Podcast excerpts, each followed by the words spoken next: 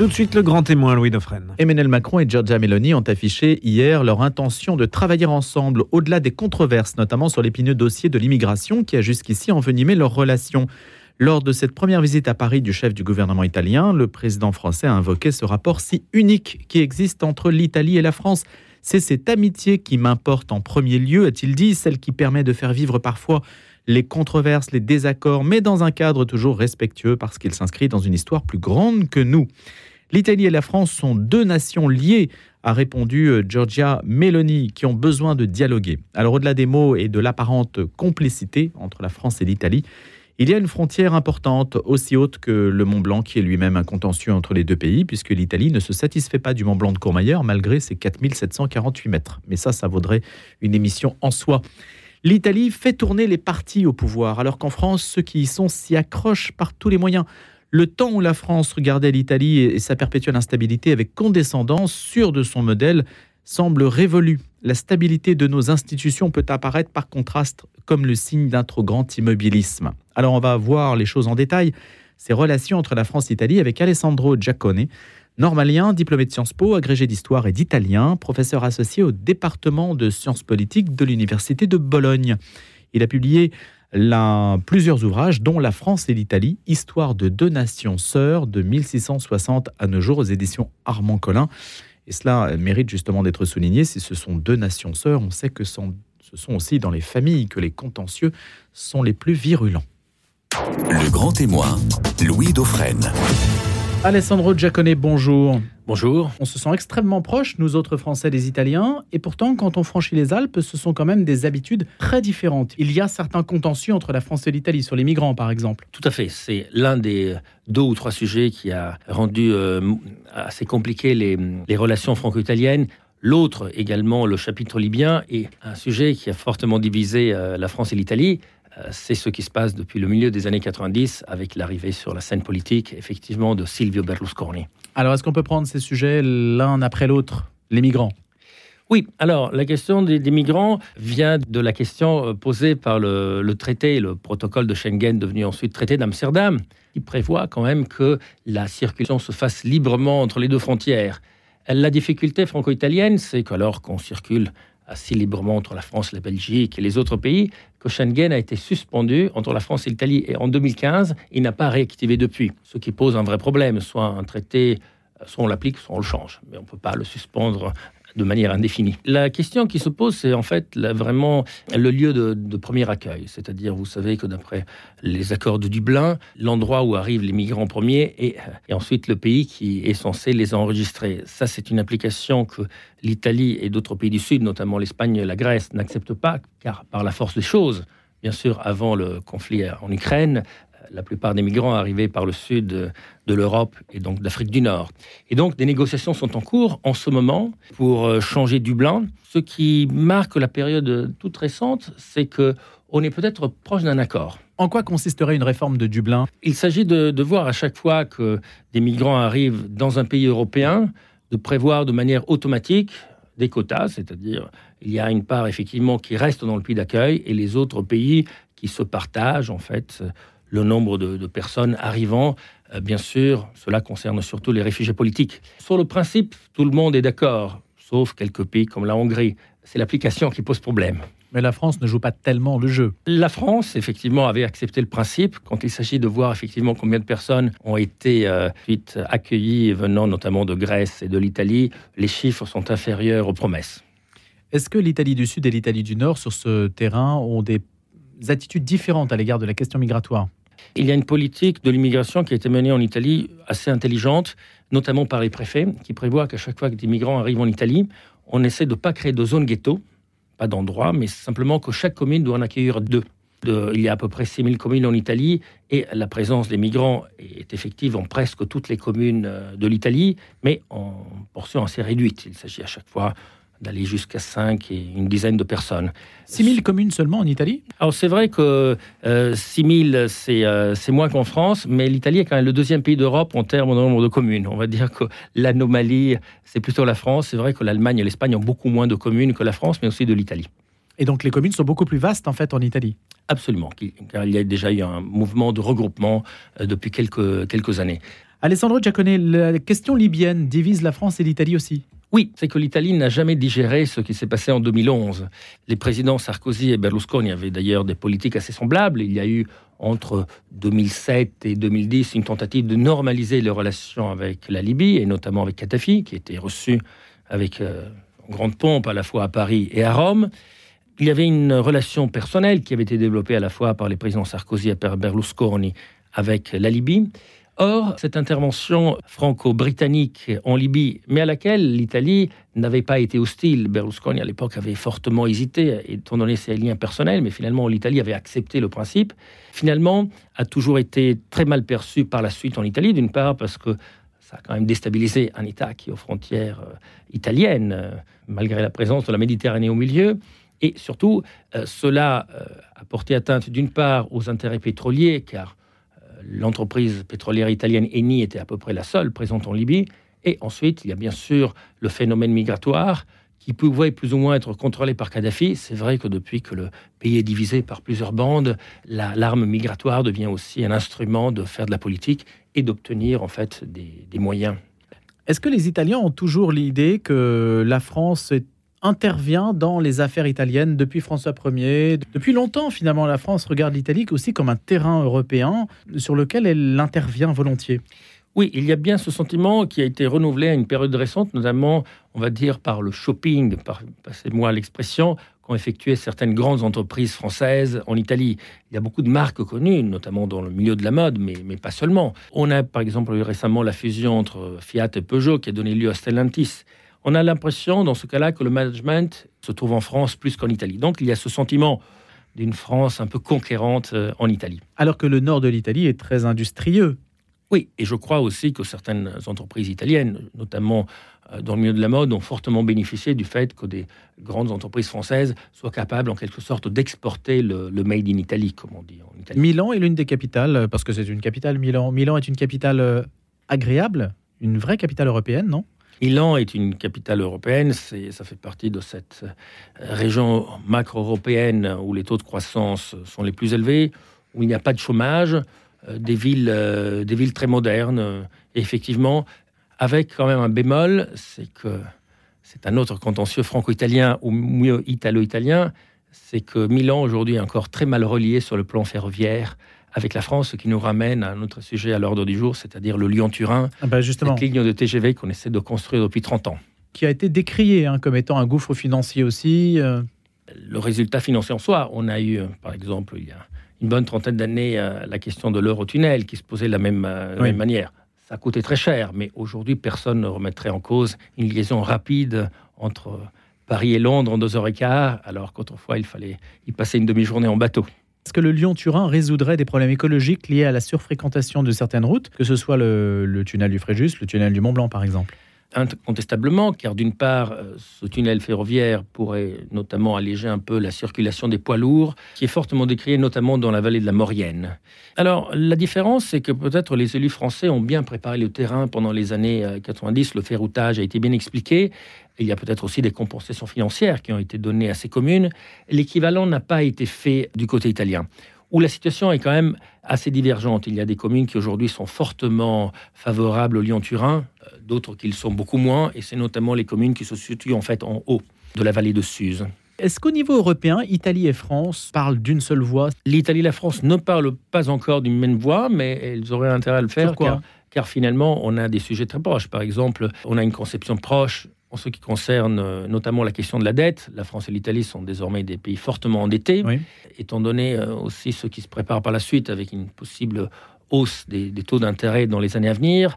Il va de soi que la France et l'Italie ont des positions plus proches que par rapport à celles de l'Allemagne. Donc euh, il, y a, ce triangle de grands pays européens, le Royaume-Uni n'étant plus là, qui désormais va un peu diriger l'Europe.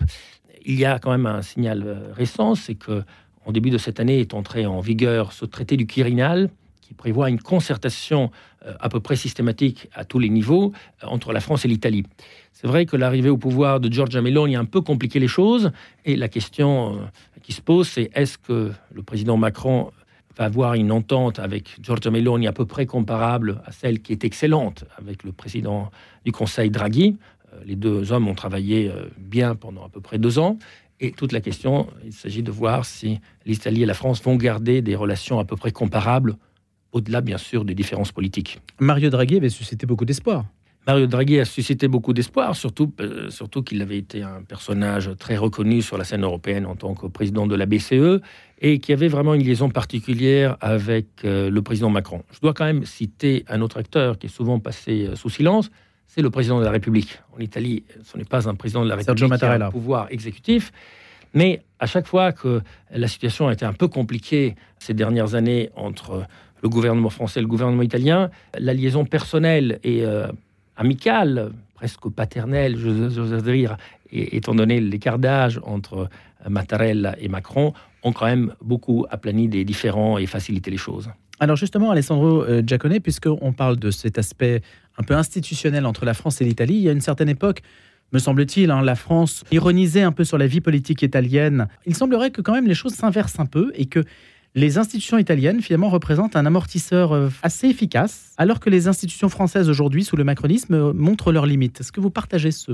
point de vue? C'est vrai, il y a un point qui n'a pas changé. Malgré tout, en France, il y a une forte stabilité politique que l'Italie ne, connaît pas. On a encore eu donc des élections anticipées euh, l'été dernier. Au-delà le nombre de gouvernements et cette instabilité qui est quand même un problème pour l'Italie, on se dit que ce système a double tête, parce qu'il y a un président de la République qui s'occupe des crises, qui joue un peu le rôle de modérateur, qui, s'occupe également de euh, représenter la nation, et le gouvernement qui gère les affaires courantes et bien sûr qui donne les grandes impulsions politiques, bah, le fait de dédoubler quand même euh, ces fonctions entre deux personnes, ça facilite un peu la tâche, alors qu'en France, le président de la République doit en même temps incarner l'unité nationale, le récit national, mais également prendre des mesures qui sont impopulaires.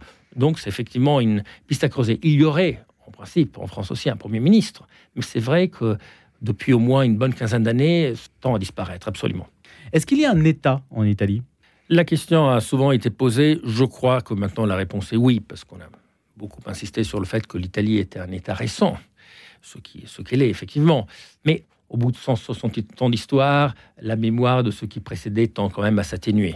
Et euh, je crois quand même que le nationalisme italien est quand même beaucoup plus développé qu'on le croit c'est euh, d'une part le succès d'un parti qui se veut nationaliste, Fratelli d'Italia, qui était un petit parti qui faisait 4%, arrive aujourd'hui à presque à 30% dans les sondages. Et sans compter qu'il y a un, sentiment de fierté nationale qu'on tend souvent à atténuer en France. Le, symbole, c'était toujours la France qui tient beaucoup à son pays et l'italien qui dit finalement nous n'avons pas de pays. Je crois que ces dernières années, la tendance est un peu inversée. Giorgia Meloni, où est-ce qu'on peut la classer? Où est-ce que vous la classez, vous, euh, Alessandro Giacone ben, je crois qu'il y a une erreur qui été faite en France de considérer en fait Giorgia Meloni comme l'équivalent de Marine Le Pen, ce qu'elle n'est pas. On le voit d'ailleurs au Parlement européen. Hein. Marine Le Pen est beaucoup plus proche de Matteo Salvini que de Giorgia Meloni. Giorgia Meloni vient d'un parti néofasciste qui pourtant avait abandonné la référence au fascisme en 95. Elle-même se décrit comme une conservatrice. Au Parlement européen, elle est très proche des conservateurs anglais. Donc c'est une erreur de perspective d'en faire le direct équivalent de Marine Le Pen. N'en reste pas moins qu'au sein de son parti, par leur histoire personnelle, il y a notamment le deuxième personnage de l'État, le président du Sénat, Ignazio La Russia, qui lui reste un véritable néofasciste. Ce que Giorgia Meloni ne l'est pas, n'est pas tout simplement pour une question générationnelle. Elle est née en 77. Ces débats avaient peut-être encore leur importance dans les années 70. Ils n'ont plus vraiment d'importance aujourd'hui.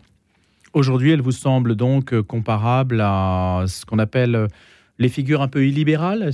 Alors, c'est ce qu'on avait cru au début, parce que dans les dernières années, dans les campagnes électorales, elle avait très souvent un ton populiste et la référence urbaine était présente. Mais il faut reconnaître que depuis qu'elle est au pouvoir, euh, elle a été d'un atlantisme, on va dire, parfait. Je veux dire, elle n'a pas du tout euh, soutenu la cause de la Russie dans le conflit ukrainien.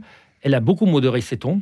Elle s'était autrefois présentée comme une anti-européenne, il faut qu'on sorte de l'euro depuis qu'elle est au pouvoir, le discours a complètement disparu, et même les fonds européens contre lesquels elle avait voté, quand même, le, le, Next Generation EU. Là maintenant, toute la question, c'est d'essayer quand même d'en tirer l'avantage euh, de, de, bénéfices. Donc je dois dire qu'il y a une Meloni qui était à l'opposition, et il y a une Giorgia Meloni qui est au pouvoir. Ça reste une conservatrice. C'est aussi ça la force des institutions, de la vie politique italienne, c'est d'arriver finalement à, normaliser euh, les personnes qui peuvent accéder au pouvoir et qui euh, se montrent beaucoup plus euh, centristes. Oui, et c'est bien ce que redoute la France, parce que l'exemple italien a en quelque sorte montré que des personnes, tous les partis politiques italiens aujourd'hui ont été à un moment donné au pouvoir. Et je dois dire que ce qu'on peut considérer quand même comme l'extrême droite italienne, ce qu'elle était encore en 95 avec un parti séparatiste comme la Ligue et euh, les néofascistes qui à l'époque n'avaient pas encore changé, euh, le véritable héritage politique de Berlusconi, c'est ça. C'est-à-dire, en quelque sorte, il a normalisé, il a normalisé l'extrême droite, qui est accédé au pouvoir, mais euh, cela comportait également le fait que la vie politique italienne s'est fortement déplacée à droite. Aujourd'hui, on parle d'un gouvernement de centre droit. En fait, la part des centristes aujourd'hui s'élève à peu près à 6%. C'est le résultat électoral de Forza Italia, le parti de Berlusconi, aux dernières élections. Berlusconi, ça a été le premier populiste alors, peut-être pas tout à fait le premier, mais c'est vrai que Berlusconi a créé un modèle qui a été imité ensuite dans le monde entier pour deux raisons. C'est euh, le fait que le parti s'incarne euh, complètement avec son leader. Autrefois, il y a des partis avec plusieurs personnalités. Aujourd'hui, il y a en Italie toute une série de partis euh, qui s'incarnaient dans le leader, et ce modèle ensuite a été exporté aux autres euh, pays.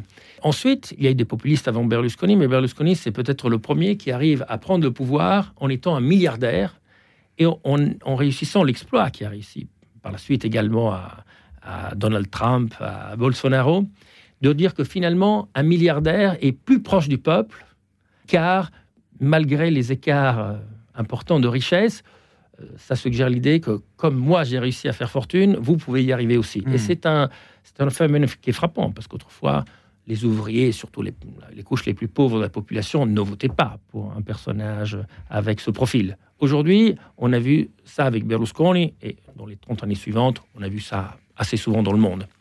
Il y a eu une tentative où il est arrivé peut-être un petit peu tôt sur le marché français, c'était la chaîne La 5. C'est vrai que la 5 représente une des raisons pour lesquelles il y a toujours une relation compliquée entre, entre Berlusconi et la France. Euh, il y a également un autre point sur lequel il s'est planté, en ayant raison peut-être plus tôt. Il avait déjà envisagé au début des années 90 de faire une chaîne par câble. Ce n'était pas du tout euh, euh, répandu à l'époque. Cela, cela sera le cas par la suite. Il faut parler également de cette relation de Berlusconi avec la France. Berlusconi était francophile, il adorait Charles Aznavour, il chantait, il a commencé d'ailleurs sa vie en chantant dans des croisières. Il avait une relation proche de Mitterrand, on a oublié qu'au début, euh, Berlusconi était socialiste, il était très proche de, de Craxi.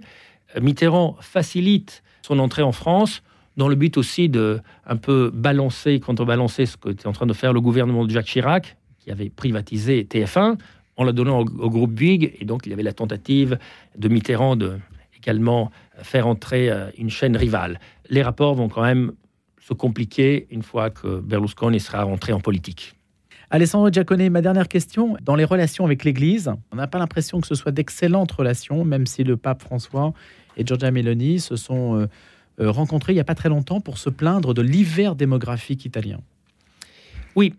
Alors, la situation du, Vatican et de l'Église est, toujours compliquée, car il y a d'un côté le pape, mais il y a la conférence épiscopale italienne euh, qui très souvent n'a pas exactement les mêmes opinions que le pape, même si on essaie de cacher ça ces dernières années, euh, ce qui a changé depuis, depuis 40 ans, c'est que le pape n'est plus italien.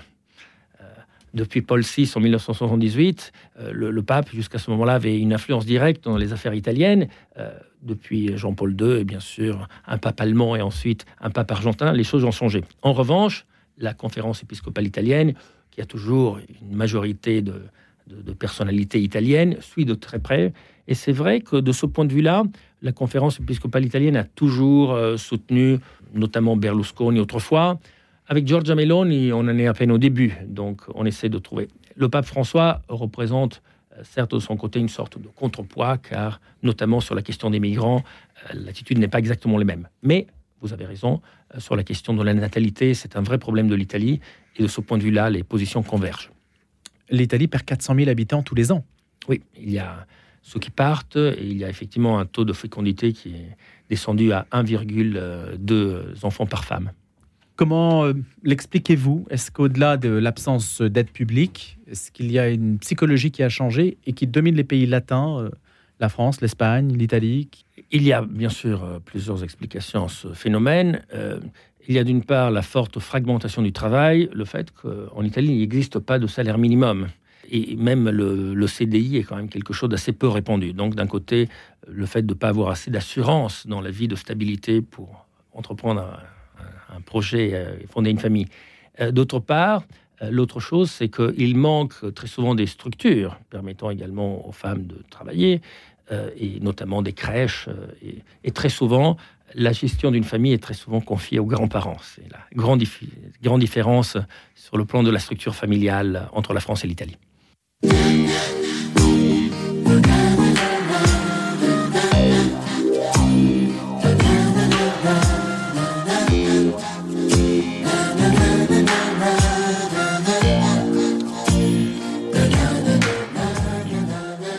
Merci Alessandro Giacone, normalien, diplômé de Sciences Po et qui donc est spécialiste de l'Italie et de ses relations entre la France et l'Italie, histoire de deux nations sœurs de 1660 à nos jours et je précise qu'il enseigne à l'université de Bologne.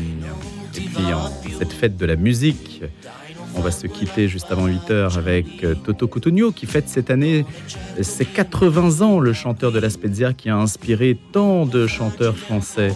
Citons notamment Hervé Villard, puisque cette chanson euh, Donna Maria, Donna Mia, est justement de Toto Cutugno. Elle a été reprise en français par Hervé Villard. On l'écoute naturellement dans sa version italienne.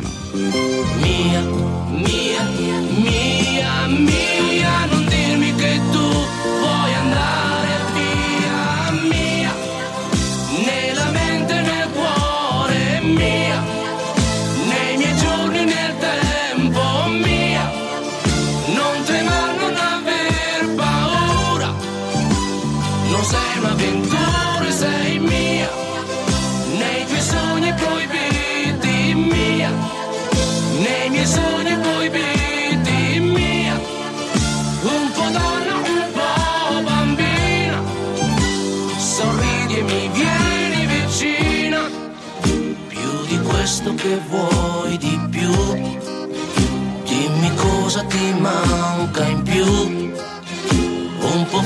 fragile, un po' insicura, ti amo e lo sai che sei mia, mia, mia,